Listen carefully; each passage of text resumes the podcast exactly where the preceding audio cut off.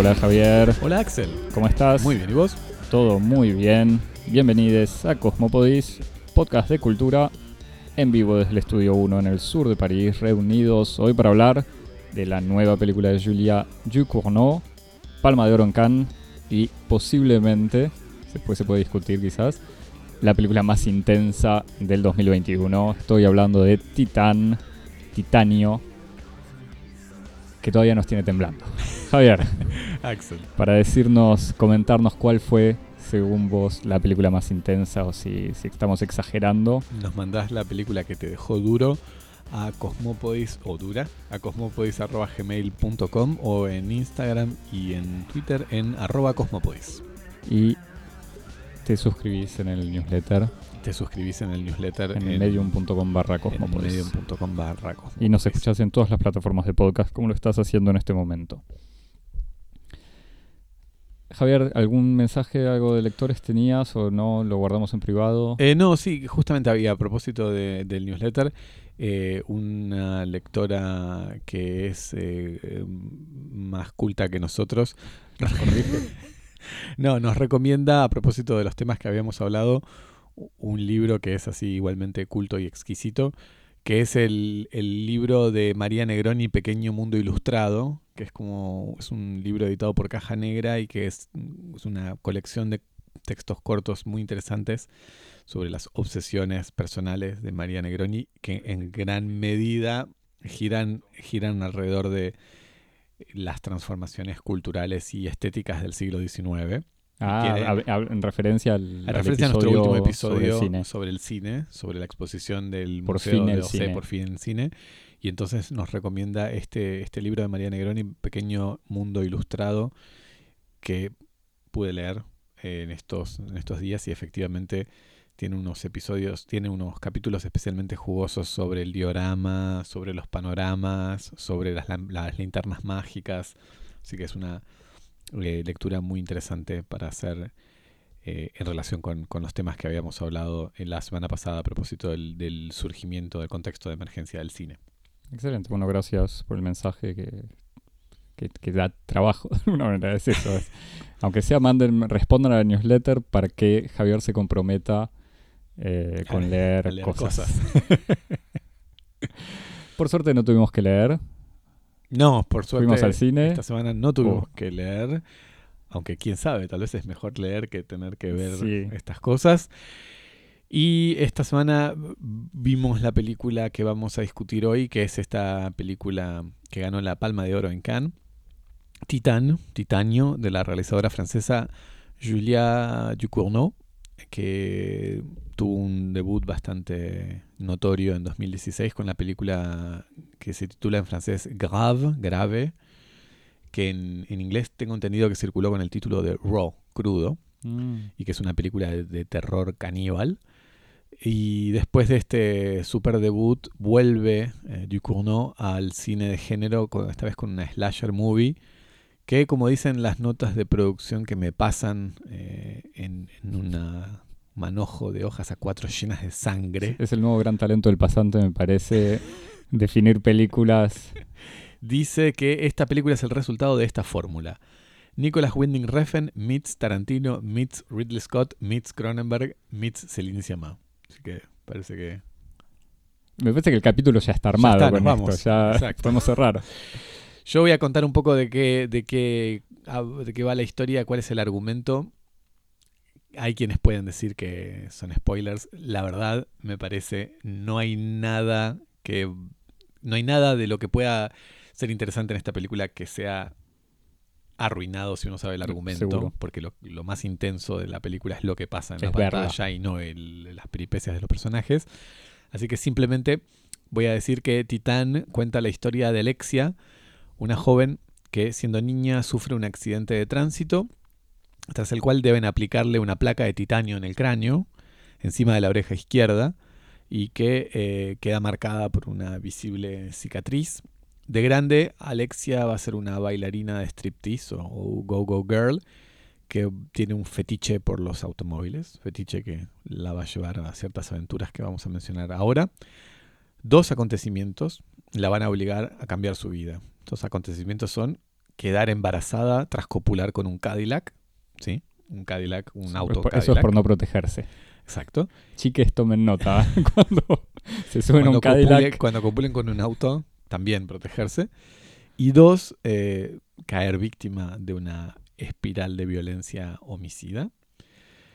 Y estos dos acontecimientos la van a obligar a, a abandonar el hogar de sus padres, que es donde vive, en la costa mediterránea de Francia, y entrar en un camino de fuga que la va a llevar, luego de una serie de transformaciones físicas bastante brutales, a hacerse pasar por el hijo perdido de un capitán de un escuadrón de bomberos, que se llama Vincent, y que es un macho alfa sexagenario cuya musculatura, sostenida por misteriosas inyecciones, es apenas la fachada de una personalidad a punto de desmoronarse. A partir de allí, Alexia toma el lugar del joven Adrien y encuentra en este cuartel de bomberos, junto a Vincent y a su escuadrón de jóvenes y exaltados subordinados, una nueva familia, aunque sea una familia llena de sospecha, de competencia y de falomaquia, pero la única familia que parece disponible para Alexia, que además de su identidad, esconde cada vez con más dificultad el verdadero secreto, que es el fruto que crece aceleradamente en su vientre y que se anuncia con pérdidas color negro petróleo. Titán fue estrenada en el verano y tiene a Agathe Roussel en el rol de Alexia, es su primer largometraje, y a Vincent Landon, leyenda viva del cine francés contemporáneo, en el rol del bombero transformado en antihéroe anabolizado. Axel, ahora cuando dejes de temblar, me vas a responder qué pensamos. Me- si a cualquier persona que escuchó el resumen y, estaba diciendo, ¿qué? ¿Es, es así? Eh, Titán es una, una película rara, como ya se puede suponer, que tenía un pequeño mérito en, el trailer que circuló, me parece, desde la época de Cano antes, eh, que uno veía el tráiler y no entendía para nada de qué se trataba la película, más allá de cierto, cierta estética. Eh, escuchando el resumen, no, no sé si en el fondo es una historia lineal, pero casi que es lo de menos o es lo que no hace tanto a la película, aunque ya volveremos. Eh, me parece que el, sentimiento general cuando uno sale del cine o sale de ver esta película es una ambivalencia entre toda la cosa gore, violenta, incómoda, desagradable, que, que abunda y que, y que te hace sufrir.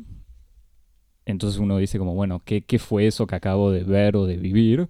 Y al mismo tiempo, que es como si fuese la misma pregunta, ¿en qué medida todo eso que acabo de...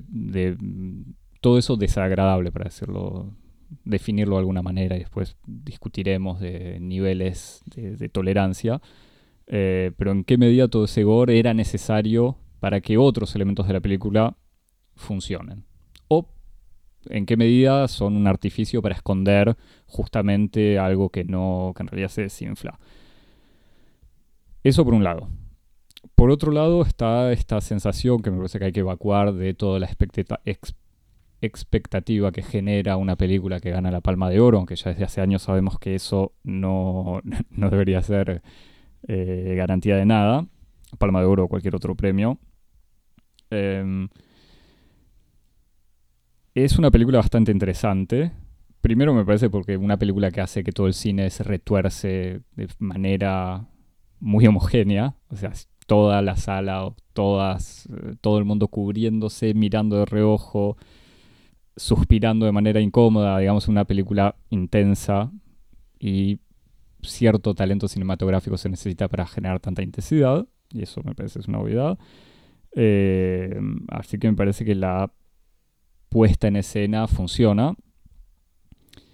Y quizás para redondear y resumir así esta pequeña introducción, me parece que de todos modos la película tiene tres o dos o tres o cuatro temas que aparecen y que, vale la pena eh, charlar. El primero es el de la violencia, pero no solamente sobre la violencia es buena o es mala, sino la representación de la violencia en el cine, que, cuáles son las formas de la violencia, violen- violencia física evidente, que no sé si eso lo quiero charlar con vos, si te parece que anula la violencia simbólica o es una funciona como metáfora o no, o sea, otro tipo de relaciones que se crean en, entre los personajes.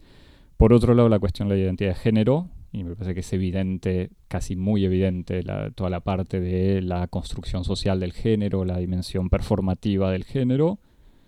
Y tercer punto, la relación filial padre-hija, padre-hijo, eh, que ya evocaremos quizás de otra manera. Y después se puede meter, no sé, la cuestión de la cinefilia, porque creo que la película está, aunque no, lo, no hice la lista y no sabría identificar todas las referencias, pero tiene varios homenajes, entre comillas, o varias referencias más o menos explícitas que seguramente alguien más cinéfilo y más conocedor.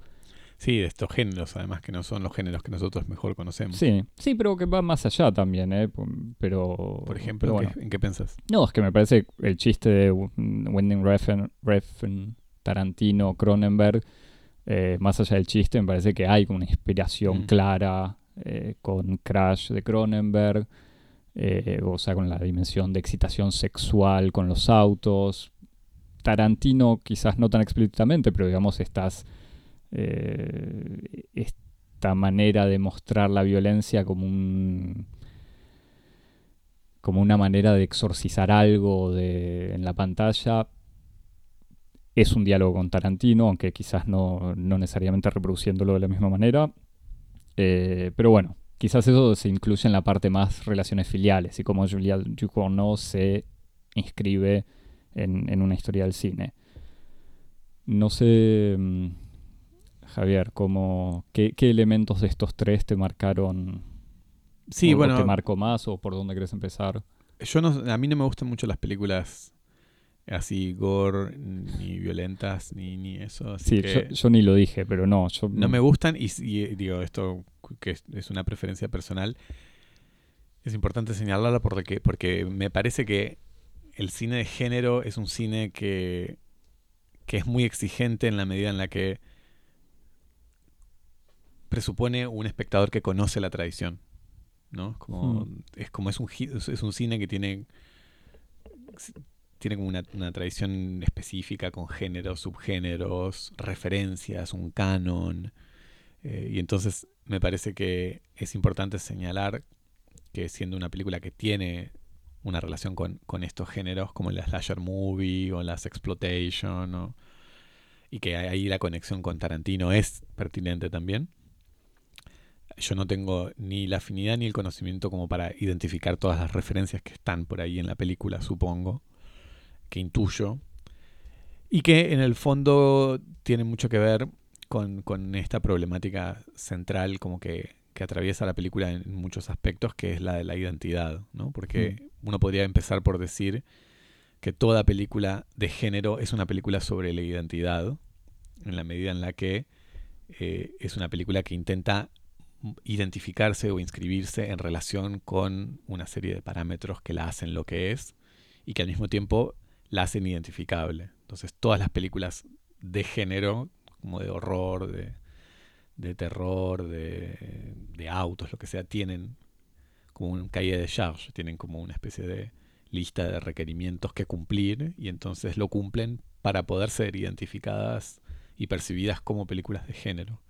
Y en este, película, en este sentido me parece que Titán es un poco eso. Entonces es una película que tiene un montón de de referencias que son probablemente cinemáticas y, las que yo pude identificar tal vez no son tan precisas, pero son ciertamente retóricas, porque tiene tropos que uno...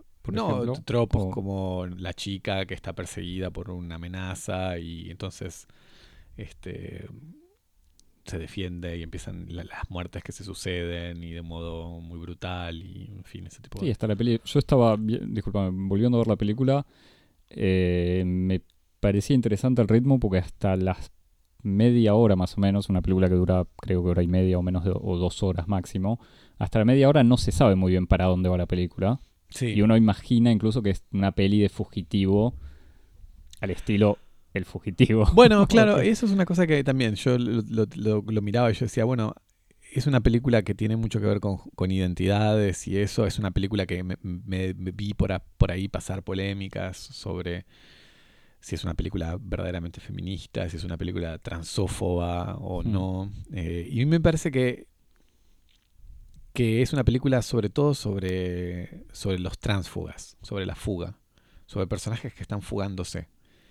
Eh, como que me da la, impresión de que el, por lo menos el paradigma cultural en el que se concibe actualmente el como el, relato de las, de las transiciones no es el de la fuga, sino como el de la reorientación. La gente que transiciona va hacia donde quiere ir, va hacia un destino que es el de tener una nueva identidad que le va a permitir más o menos realizarse como, como persona o lo que sea. Incluso me parecen ciertos relatos que es como reencontrarse con su verdadera naturaleza. Exacto, entonces es como ese camino es un camino de, de destino, no es un camino. Mientras que Titán es una historia donde los personajes, las transformaciones que tienen que sufrir, las sufren porque están huyendo de algo y no medio que no saben a dónde van. Van, van hacia adelante, no saben hacia dónde van y todo lo que pasan en general son experiencias profundamente traumáticas que, que, tienen que atravesar un poco por necesidad de estar huyendo de algo peor. Entonces me parece que ahí hay como una especie de, de reformulación de la, de la narrativa de la transición, que no es tanto una transición camino hacia un, como si fuera la metamorfosis de una mariposa, como camino hacia mm. su forma más perfecta, sino como algo que se va haciendo en el camino, que se va improvisando, como se improvisan las, las fugas porque me parece que es algo que se ve muy bien en el personaje de Alexia, que pasa de ser una chica striptease, una chica que baila striptease, que se vuelve de repente una homicida, y que de repente se vuelve una mujer embarazada que no puede abortar, y que de repente se vuelve una embarazada en fuga, y que de repente se vuelve una impostora, y que de repente se vuelve un aprendiz de bombero, y todo eso que le va pasando no le va pasando porque ella está buscándose, sino porque está huyendo de algo que, que es más amenazante. Y en el caso de Vincent Landon es algo parecido. Es un personaje que está huyendo de la soledad, huyendo del duelo del hijo perdido, huyendo de la decrepitud de la vejez. Y son personajes que están siempre como impulsados por esta especie de, de, pulsión de fuga que lo único que hace es profundizar sus problemas y profundizar sus sufrimientos. Entonces me parece que ahí, como vos decías, es la película es una película menos sobre la transición o menos sobre la transformación que es sobre los accidentes de la fuga, ¿no? Como dos personajes en fuga o tres personajes en fuga y todas las peripecias que ocurren son peripecias que lo único que hacen es profundizar esta, esta miseria de estos personajes. Después, eh, hay otra cosa que, vos decís que me parece interesante, que es como los temas así sobre los cuales se, se monta la película eh, y que, que, no sé, a mí me parece que la película tiene dos cosas que son, son interesantes, que es como esta película en forma de, díptico, que de hecho... ¿Edíptico? Ja.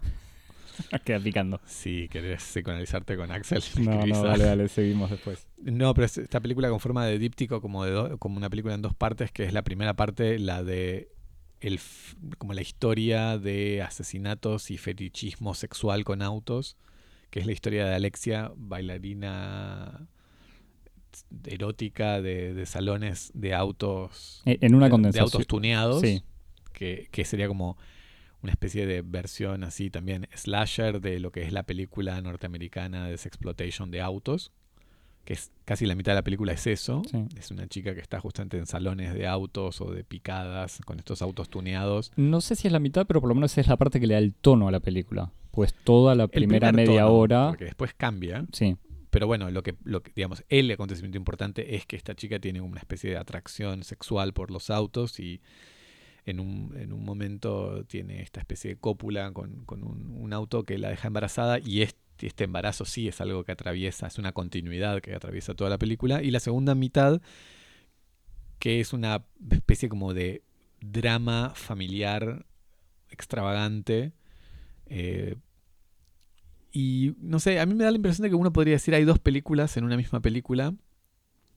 Y son dos películas que expresan como dos corrientes de, de inspiración de la película, que es como uno es la, mitad norteamericana, que es como mm. la chica bailarina de striptease, como todos los horrores norteamericanos, que es como la margin, tipo una, una cierta forma de marginalidad de estos salones de autos tuneados y las mujeres que andan bailando y que son más o menos objetualizadas por los hombres que van a ir a consumir este e, esta forma como hipertrofiada de la cultura automotriz y que después las asedian a las chicas porque tienen esta relación un poco tóxica de ser groupies, pero al mismo tiempo un poco que están permanentemente como al borde del acoso o de la violación y las mujeres que están permanentemente en esta especie de estado de, vulnerabilidad o de riesgo y es lo que le pasa a Alexia que un poco su, su caída en desgracia se precipita por el hecho de que un fan medio le declara su amor de un modo muy desagradable e inquietante en la soledad de un garage, a la salida de un salón, y esa declaración de amor un poco pesada se vuelve en una situación de acoso y ella para defenderse lo mata y se transforma en una asesina y después entra como una especie de espiral de asesina serial. Y entonces está como esta, este, esta trama de como de la, de la película de asesinatos de venganza o de, mujeres o de personas que entran como en una especie de furia homicida de venganza ante toda la violencia que ellos sufrieron. Y tenés como esta primera mitad de la película y una segunda mitad que es más un drama familiar, casi uno diría francés, mezclado con una especie de extraña trama edípico, incestuoso, trans, en donde está este esta mujer, esta chica que se hace pasar por un hombre para ocupar el lugar de un hijo perdido, de un padre que está destrozado y que tiene como una especie de rara pulsión ultra masculina mezclada con una especie de clima homoerótico de la institución militar y que tiene como con él, con, que se encuentra con esta especie de sustitución de su hijo que es al mismo tiempo un hombre y una mujer y que puede cumplir una especie de función eh, un poco perversa, como de al mismo tiempo ser una hija, hijo, amante, y entonces hay como toda una especie de fábula bastante retorcida en la segunda mitad, y es como la parte francesa, y entonces yo decía, es como, bueno, estos son como dos, dos enciclopedias del horror, ¿no? Como por una parte la enciclopedia así norteamericana, en la slasher movie, en la exploitation, y después, en la segunda mitad, como la otra enciclopedia del horror, incluso pensando en, con los nombres que utiliza, sobre todo en Justine, que es como la novela libertina francesa del siglo XVIII, Sade, e incluso cierta tradición de, como de, de, la novela maldita, de Bataille, de Blanchot, del surrealismo francés, o incluso hasta de, del, como del materialismo iluminista como la Metri y el hombre máquina. Entonces es como estos dos aspectos así de, de, la imaginación como del terror, ¿no? Una parte de la cultura popular norteamericana y, el cine y la otra es como la imaginación de, de las formas de, de, la muerte y del deseo en la literatura francesa, ¿no? Sí, pero Obviamente te fuiste mucho más lejos de lo que yo quería responderte ahora, pero está muy bien. ¿Pero qué te parece? ¿Vos lo ves o no lo ves? Totalmente. La metría fue lo, fue lo que yo pensé cuando vi la película. Claro. Eh, igual, eh, lo dejo de lado para que alguien nos responda a la newsletter diciendo cosas para leer. Pero, hablando en serio... Esta gente que fue a la universidad. sí. o que fue, en serio, fue y escuchó y leyó de verdad. Eh, no, lo, que sí me quedó, me quedaba la pregunta al salir de cine es eso. Estoy muy de acuerdo con estas dos partes. Además la primera parte que en el fondo retoma eh, de manera, no quiero decir grosera, pero muy evidente todos los códigos del, del male gaze. O sea, las, las escenas de las chicas bailando eh, sobre los autos. Sí, con un plano secuencia además. Que... Plano secuencia donde ella llega y ahora no me acuerdo en qué cómo se hace la transición, pero se pone a bailar sobre un auto con la toma primer plano de su cola, ella abriendo las piernas, un montón de elementos que no... Para, evocar algo que ya trataremos, pero que Verheaven en, en Showgirls no hubiese para nada negado. Eh, y entonces ahí está esta, este tema que vos decías que viste pasar, yo no lo vi, pero de en qué medida es feminista, entre comillas, esta película. Eh, pero después está como la contracara de eso, que es toda la parte de la tensión homoerótica permanente de la vida de los bomberos. O sea, estos muchachos, todos musculosos, todo el tiempo transpirando y, tocándose y abrazándose y apoyándose. Em, y entonces la duda es eso, la duda que me queda a mí es... Y sobre- compitiendo también. además compitiendo. está esta cosa de camaradería y de protección mutua, pero al mismo tiempo de amenaza de quién es el dominante. y compitiendo además en todos sentidos, como compitiendo por el amor y la apreciación del jefe, compitiendo eso, por ser el más fuerte, el más eh, valiente, el que se la banca si lo suben al... Si, si le hacen una, ¿cómo se dice? No sé, una, un- una especie de burla o lo, lo ponen arriba de un camión, o el que baila mejor, lo que sea. Eh, y me parece que la primera parte está marcada por esta violencia asesina y la segunda parte tiene una violencia un poco más eh, autoinfligida, aunque en la primera parte también, en donde en el fondo los momentos de violencia son ella tapándose la panza, rascándose hasta sacarse sangre, aceite o petróleo, y su padre adoptivo, Vincent Landon, eh, inyectándose cosas y, y sufriendo del, del esfuerzo que hace para mantenerse en forma sin lograrlo completamente. Sí.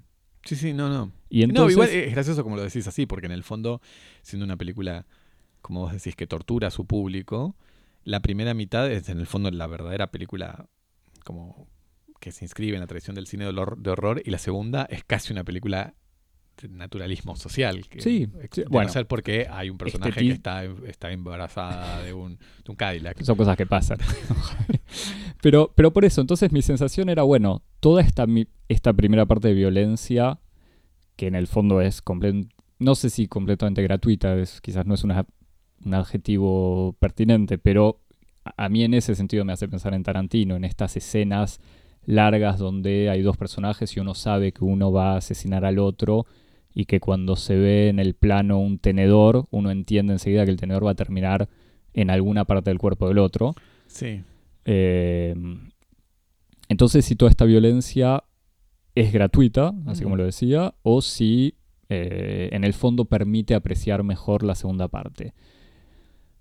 Y no tengo una respuesta clara, pero Sí, eh, yo, la, la diferencia que sí veo con Tarantino, o por lo menos la sensación que yo tengo, es que Tarantino siempre tiene como, como un horizonte un poco estanco, en donde sus referencias en el fondo son siempre Sí. culturales. sí, sí, y que son más en el placer, me parece que está, tiene una especie de felicidad de la violencia. No, pero Es- incluso estanco en el sentido de como todo lo que pasa en el cine es el cine. Mm, sí, y entonces la violencia en el cine, en el fondo, es... es ficción es- pura. Exacto, es ficción pura, es violencia en el cine, está un poco incluso esta especie de modo más o menos facilista resolver la, la idea de que todo en el cine es sublimación, entonces si vemos cosas violentas y nos divertimos no es porque nosotros seamos psicópatas, sino porque nos disfruta, disfrutamos sublimando, etcétera, etcétera, etcétera. Me parece que eh, eh, Julia Ducournau está en una, en una dimensión que, que en el fondo me parece más interesante, en donde ah, existe una especie de porosidad entre el Claro. mundo de la realidad y la ficción, en donde toda la, la ficción está llena de realidad, porque en el fondo toda la realidad está llena de ficción. Sí. Y es porque, que en el fondo tal vez uno podría decir, es como la cosa esta de... Como los norteamericanos tienen esta cosa así de, de encerrar la ficción en un lugar, como encerran al inconsciente en un lugar y le dicen, bueno, está ahí cerrado y no pasa y te, te está ahí y no sale. Y el mundo de afuera es un mundo que está organizado por la racionalidad, el orden, la previsibilidad. Y Ducournau, que es, es- es, como europea y continental, tiene esta cosa de decir, bueno, no, las, las cosas están un poco más conectadas. Este, Y es que ahí, eso fue lo que me gustó de esta violencia, que justamente es una violencia mucho más incómoda, sí, que uno no la puede disfrutar como cuando Tarantino le explota la cabeza al malo. Bueno, después, eh, para ser más preciso también, con Dale. respecto a eso que vos estás diciendo, a mí me da la impresión, eh, que yo no tengo un espe- especial aprensión por, por, por el gore, ¿no? no es algo que me dé asco en especial, pero fui sensible a ciertas escenas de, mm, de la película y a mí me da la impresión de que la, eficacia, porque en el fondo cuando uno habla de, de un- de un cine que apunta al, al shock, el criterio que uno tiene que utilizar en última instancia para Sí. evaluarla es la eficacia, si funciona o no funciona, que es en el fondo, me parece, un criterio bastante bajo, porque es como... en- es que me no parece que es si uno un- apunta al shock es, no es bajo un- de alguna manera. Por eso, y no es un, no es un criterio que, que separa especialmente una obra de arte de, de un- de- de- de un- de una atracción de un parque de diversiones. Pero bueno, lo que sea. Me parece que la eficacia radica menos en el elemento gore, como la representación de tripas y sangre y eso, como en la representación del dolor y del su- sufrimiento. Que a veces eso no pasa en el cine de Tarantino. Pienso, Mm. tipo por antonomasia, en, en Kill Bill, en donde el gore es un elemento casi plástico, en donde los, las- los brazos saltan de un lado a otro, la sangre sale a chorros, hay como una, una especie de voluptuosidad en la representación gráfica de los, del interior del cuerpo, de las partes del cuerpo. Mientras que en, en Titán, en el fondo, los elementos de gore no son tan brutales, sino en la medida en la que representan el dolor y el sufrimiento. Sí. Voy- a citar una escena que es horrorosa. Hay un momento en donde. Dos escenas que son horrorosas y que en el fondo no se ve nada, que es como el- la gran cuestión de. como medio una cuestión entre. La distinción entre el cine erótico y el porno, ¿no? Como es, mostrar a veces excita menos que no mostrar. Y entonces hay un momento en donde un, personaje se rompe la nariz voluntariamente contra un lavabo. Y en el fondo no se ve gran cosa, pero el solo momento en donde este personaje calcula el golpe y se da el golpe es insoportable de ver. Sí. Eh, y no se ve casi nada más que un poco de sangre que sale y, y la nariz que está desviada después, pero ni siquiera se ve hueso ni nada, pero es simplemente la brutalidad del momento. O, o en la escena, no sé si es la que ibas a evocar, Cuando están las Erótica. chicas, están, dos chicas están teniendo un, una- un acercamiento erótico y entonces una tiene un piercing en un pezón y uno- una de las chicas está un poco obsesionada. obsesionada con eso y empieza como a lamerle el pezón y uno rápidamente se da cuenta que lo que ella quiere es como arrancarle el piercing, de, de morderle el piercing, arrancarle el piercing, romperle el pezón. Esta sensación que está Algo que no ocurre, pero que es oyente. Este, este sentimiento de incomodidad y de dolor es lo que uno vive en el, en- en- viendo la película de manera casi permanente, por lo menos los primeros 40 minutos. Por eso, o sea que en el fondo, esos son dos buenos ejemplos que, que muestran que en el fondo esa, lo, lo que, lo que suscita la incomodidad y, y la, y, la, y donde reposa la eficacia del procedimiento es eh, en esa especie de anticipación del dolor, ¿no? No sé. Sí, sí, sí. Y después el tema, lo que te decía, la identidad de género, y quizás por ahí viene el debate. Yo no sé, lo que sí escuchando unos críticos que decían, eh, que comentaban, la, críticos eh, yankees, que comentaban la película sin saber por dónde agarrarla, cosa totalmente entendible, y que de golpe decían como protegiéndose, decían, bueno, bueno, a mí me gustaría tener la opinión o escuchar una crítica trans Hmm. en lo que a mí me parece que es bueno, un error casi por de principio, pero eso no importa, pero digamos un error en el sentido que la película no es tanto como decías, no es sobre lo trans, porque en ningún momento Alexia, Alexia barra Adrián, está buscando una experiencia trans o está viviendo o buscando, sino que la película me parece trata muchísimo más de los, eh, de las, los atributos de género más groseros. Entonces toda la primera parte sobre las chicas con tetas y culo, pues en el fondo es así, es lo que se ve, y después los hombres musculosos, y después un momento glorioso cuando Adrián, o sea, Alexia, ya transformada o disfrazándose, vistiéndose, siendo este hijo perdido de- del comandante de los bomberos, con la cabeza rapada, con su, usando una faja para que no se le vean ni sus senos ni su embarazo, y en un momento el padre se le acerca, su padre adoptivo, y le dice, ¿confías en mí? Y él, ella le dice, sí. Y uno espera que pase alguno, que haya una revelación, que le digas, entiendo todo lo que pasó, ¿no? Y él saca un pote de crema de afeitar y una gilet y le dice, vamos a hacerte crecer esto. Y le empieza, y le, y le pone la crema y la empieza a afeitar. Con la consecuencia, un rato más tarde en la película, que tiene una especie de, de pelucita en el bigote. Entonces, en el fondo la película es mucho más, me parece, sobre eso, que sobre Sí, una transformación. O sea, la transformación no como, como decías, como la búsqueda de una verdad, sino como la lucha contra estereotipos de género. No, pero incluso más. eh, estoy, eh, a mí me parece que la película muestra.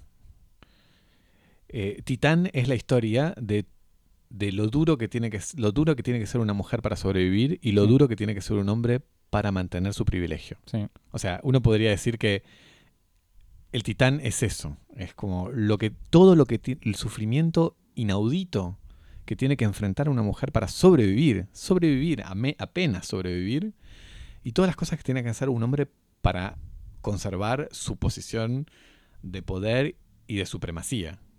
Y en el fondo, en ese sentido, la película es, como vos decías, es menos sobre la experiencia trans que sobre la experiencia binaria del hombre o de las mujeres, de la mujer como, como esta posición de subalternidad en donde, como vos decís, tiene que pasar por la experiencia extrema de hacerse pasar por un hombre para sobrevivir.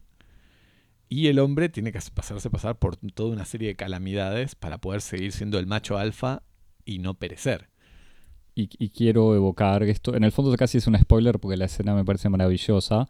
Hacia el final de la película, los bomberos y este comandante tienen una pasión por la música y el, baile entre ellos, porque de todos modos no hay mujeres en, en este grupo. Entonces siempre después de alguna misión tienen momentos de fiesta. En, un, en una de las fiestas hacia el final, el grupo de muchachos que ya está desconfiando, hay como una tensión de todos modos con Adrián. Es un secreto a voces. Claro, todos saben, ah, incluido el comandante sabe que no es el verdadero Adrián, todos saben incluso que debe ser una chica, pero lo terminan subiendo, lo, suben en alzas y lo ponen sobre un camión, de manera que incluso no puede bajar, y al ritmo de la música, Adrián empieza, que venía resistiéndose a bailar, y de vuelta lo recuerdo, era una bailarina erótica, una gran profesional, entonces Adrián, este bombero flaquito y rapado, empieza a moverse, a dejarse llevar por el ritmo y empieza a bailar y todos los muchachos desde abajo apoyándolo y se empieza a soltar a bailar cada vez de manera más sensual como en las primeras escenas. Como una mujer. Como una mujer con los autos que veíamos en la primera escena. Y entonces ahí hay una especie de transición perfecta en las caras de los bomberos que están entre fascinados, disfrutando, hasta que se empiezan a dar cuenta que lo que están disfrutando es un, algo que los excita, pero que viene de un muchachito. Y entonces ese, esa, esa transformación en la mirada es fabulosa. Y con después el detalle, y esto me permite pasar al punto que quería charlar con vos. En este momento están Adrián, Alexia, Alexia está bailando sobre el camión, los bomberos están mirándola con casi asco y entra el comandante, o sea, el padre adoptivo. Alexia o Adrián para un segundo y vuelve a ponerse a bailar. O sea, como que asumiendo incluso esta dimensión eh, de tratar, o no sé si de tratar, pero de ser sensual frente a su padre pseudo adoptivo. Y me parece que toca otro elemento que también quedó de lado en muchas críticas, que es la dimensión edípica o claramente freudiana. Hmm. No sé, Javi, si crees. No. Te lo tiro. Sí, bueno, que es un poco la, fábula esta en donde eh, Alexia tiene una relación un poco extraña con su padre. Desde el principio. el, principio. El accidente de tránsito que suscita su operación tiene lugar porque ella está intentando llamar la atención a su padre, su padre la ignora, ella llama la atención, entonces su padre se distrae, tienen el accidente. Cuando es más grande, ella está como permanentemente llamando, llamando, intentando llamarle la atención al padre, su padre la ignora deliberadamente, no se entiende muy bien por qué y ella después encuentra a este otro padre eh, que intenta darle la satisfacción de ser el hijo perdido y ella intenta obtener esta especie de satisfacción a partir de, ver, de ser vista, ser reconocida por este nuevo padre, pero la ve como un hombre. Y que en alguna medida, como decíamos antes, como resuelve una especie de conflicto que existe ahí, un poco una especie de tensión que no se entiende si Vincent era una relación de abuso, de sobre, porque además obviamente todo está cargado por una especie de ambigüedad en donde no se entiende si la sobreprotección es una especie de anticipación de una relación de abuso o no. Este, y que entonces en esta segunda mitad de la película Alexia le da a este padre la oportunidad como de reorganizar, rearmar la relación con este hijo que desapareció o se fugó, no lo sabemos. Eh, y, que, bueno, hacia el final, spoiler alert, hay una, serie de acontecimientos que precipitan el parto de, Alexia y, ellos se encuentran, Alexia le revela su cuerpo a, a, Vincent, su nuevo padre, su padre dice que la va a aceptar como sea Y tienen un encuentro que es como un encuentro de... Se abrazan los dos en la cama y parece anticipar como una situación erótica o un encuentro sexual y eso se interrumpe porque ella va a parir y entonces Vincent se dispone a recibir el bebé y recibe el bebé finalmente, ella muere y Vincent recibe al, al, bebé que tiene una columna vertebral de metal y que le dice aquí estoy, como diciendo, bueno, aquí yo te voy a recibir, te voy a cuidar, no sé. Entonces, Además le dice, aquí estoy, yo soy là, yo soy là, en el fondo como cumpliendo todo lo que el padre verdadero de Alexia no había cumplido, o resolviendo esa situación, o por lo menos prometiendo, y que después uno no sabe en qué medida había cumplido con su hijo. Con su propio hijo, exacto. Entonces, nada, lo que, lo que sí yo le, te decía vos, y no sé si le criticaría la película, pero es lo que menos me interesó, es que me parece que los hay como toda una especie de, trama así pseudo psicoanalítica que me parece que es lejos de ser verdaderamente críptica, es en el fondo un poco previsible y bastante transparente, ¿no? Entonces es como y ahí sí cuando uno lo compara con otro tipo de cines como el cine de David Lynch o incluso a mí me parece que el cine de, de Nicolas Winding Refn en ese sentido es un cine mucho más oscuro, no en el sentido de, la sordidez, hmm. aunque a veces lo es, sino de la como la, la, incapacidad de descifrarlo, ¿no? Es indescifrable, no está eh, codificado por eh, fábulas o mitologías culturales que más o menos conocemos, como pueden ser las leyendas edípicas en una manera más o menos estándar, y, esta película en el fondo es una película que está un poco, es un poco legible en esos términos. Como en la apariencia, detrás de la, de la apariencia de una película muy, muy extravagante y muy eh, aparentemente transgresora, en el fondo es un, es una película que no está... Eh, por eso me parece importante acercarla a una cierta tradición literaria. Pero digo, no está muy lejos y no es mucho peor que una novela de Bataille o que una novela de Sade. Digo, como hay una tradición eh, en la literatura francesa que explora los límites, los tabúes, los límites del deseo, los límites de la pulsión de muerte, de modos tan explícitos y tan este, oscuros o más que esta película. Pero me parece que dentro de la tradición del cine norteamericano, en donde la simbología y las mitologías son siempre muy claras, esta película tal vez sí parece muy oscura y misteriosa pero me parece que no, no, no, no, no lo es tanto, ¿no? Sí, sí, igual me parece que logrando de todos modos darle, eh, en el fondo es el chiste que sea una película y no una novela, tiene una cuestión plástica y visual muy bien lograda. Pero que no tiene nada que ver, no tiene nada que ver con su búsqueda, mm, su búsqueda de transgresión es cierto. Visualmente es, una película muy convencional. Sí, sí, muy bien. Sí, sí, muy bien Las cosas que pasan en la pantalla no tienen nada de transgresor ni de chocante. Hmm. Bueno, eh, son sus, digamos, las temáticas buscan ser transgresoras, pero su estilo visual y en el, que en ese sentido uno podría ponerlo cerca al cine, por ejemplo, de Harmony, de Harmony Corinne, este, ¿no? El director de Spring Breakers, este, o ese tipo de cine que es como un cine así de como de lo sublime sórdido hmm. eh, pero pero hay algo en como si en esta especie de utilización más o menos predecible más o menos legible de como de, la mitología psicoanalítica que a mí me resultó un poco un poco interesante. Un poco o poco poco interesante sí sí sí como un poco sorprendente. Sí. Sí sí esa es que en el fondo retoma la duda del principio, esa cosa de salir de la sala choqueado por lo visual y pensando, bueno, pero en el fondo, ¿qué hay detrás de toda la pirotecnia? Claro, que, Es, en el fondo, discúlpame, que es un poco lo mismo que pasa cuando uno entra en una casa fantasma. Digo, uno sale muerto de miedo, pero no tiene una experiencia. Cuando vas a un parque de diversiones. Digo, las experiencias, que las emociones que tenés ocurren y son eficaces porque el dispositivo está diseñado para choquearte pero no te va a, no te va a movilizar en lo más profundo de tu subjetividad, porque no, no está diseñado para tocar eso. Mm.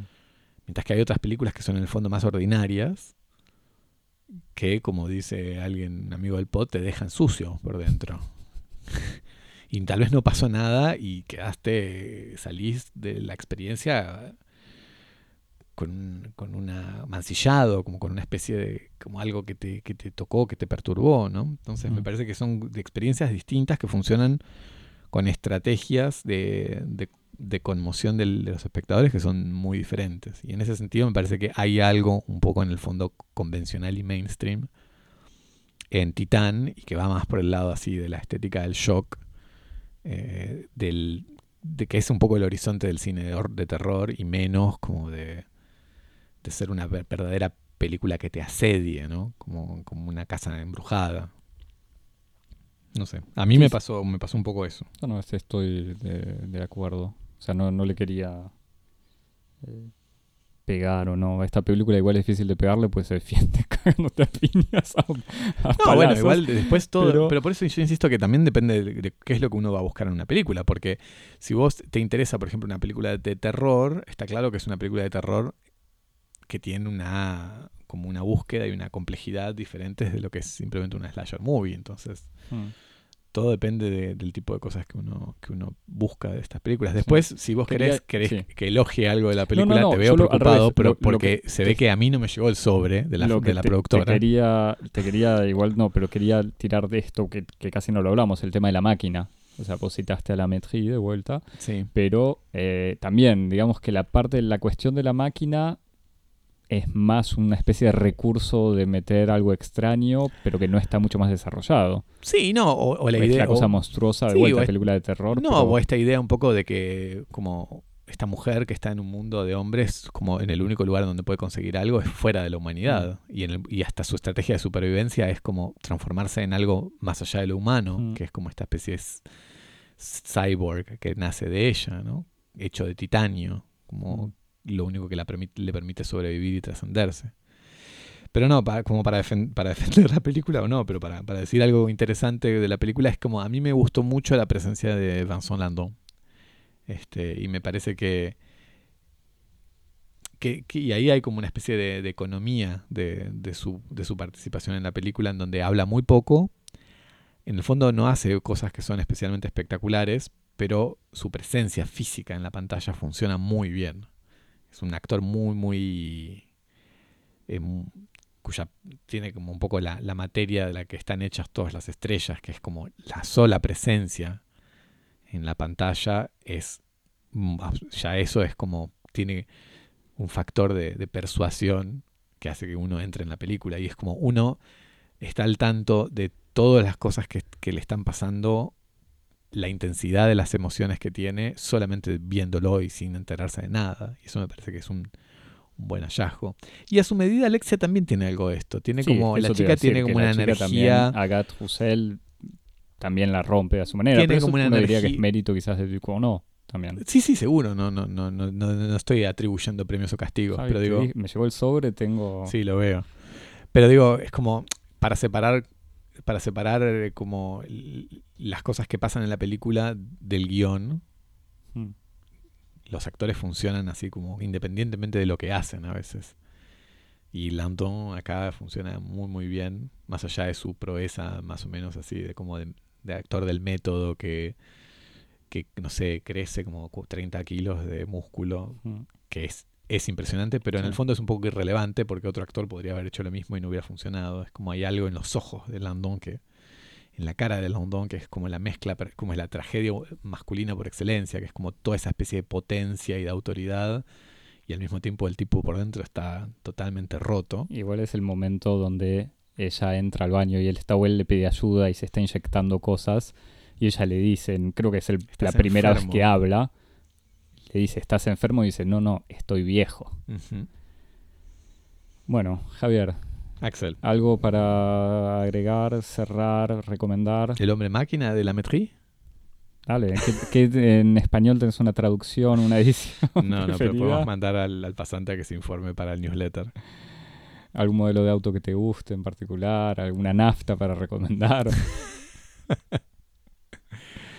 es un mundo que me es totalmente ajeno. ¿La, la- la saga de Rápido y Furioso? Sí, no sé, Ma- Mad Max. Pero bueno, es en ot- otro mundo.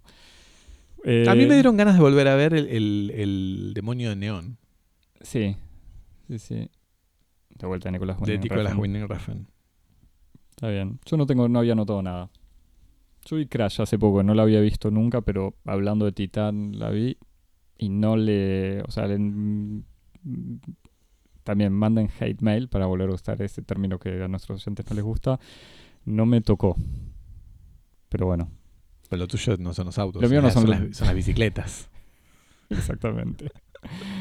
Eh, y hablando de películas intensas, yo estoy esperando con ansias eh, de que podamos hablar que Benedetta está disponible para el público más amplio. Y podamos comentarla también en una eh, para hablar de otro director intenso que es Paul Verhoeven y otro tipo de intensidad que no es la violencia quizás sino el, la religión. Pero bueno me parece que podemos cerrar ahí. No tengo nada para recomendar. Caminen y anden en bici que es más ecológico. Y es mejor para el cuerpo. No se automutilen como, como, en estas en estas fantasías así más que postindustriales todavía industriales. Sí, totalmente. Arroba Twitter, arroba Twitter, arroba Cosmopodis en Te Twitter. veo, estás conmocionado todavía. Estoy, sí, sí, es que estoy pensando en escenas de, de, Agat, de Agat, de Alexia rascándose y sacándose aceite de, de las heridas y me pone mal. arroba Cosmopodis en Twitter y en Instagram. Mensajes empáticos eh, a arroba- en cosmopodis.gmail.com. Se mando en cariño que, que estamos todavía doloridos. Convalecientes. Convalecientes. Eh, es cosmopodis.gmail.com Todas las plataformas de podcast, te suscribís, nos pones 5 estrellas o, o menos si no te gustó, pero mejor 5. No hay tal cosa como la mala publicidad. Eso, siempre está bien retuitear o comentar cosas en Twitter y en Instagram, siempre nos gusta. Si crees que Axel opere, opine sobre el caso Icardi, también puedes hacerlo. claro, nosotros como parisinos tenemos una mirada Como especialistas en fútbol muy en- pertinente. como parisinos, este, Axel tiene algo que decir. Así que solicítalo activamente en las redes sociales. Y esta, esta la semana que viene. Yo todavía me río cada vez que lo veo a Messi vestido con, con la camiseta del PSG en las calles de París, porque hay muchas publicidades de Messi, ya empezaron a usar. Eh, y es como siempre dudo ahí en sacarle una foto y Como testimonio. ¿sí? claro, y es como bueno, pero fotos de Messi hay por todos lados. Ya sé que te voy a regalar para tu cumpleaños. Ojalá, ojalá. Bueno, hasta la semana que viene. Chau. Chao.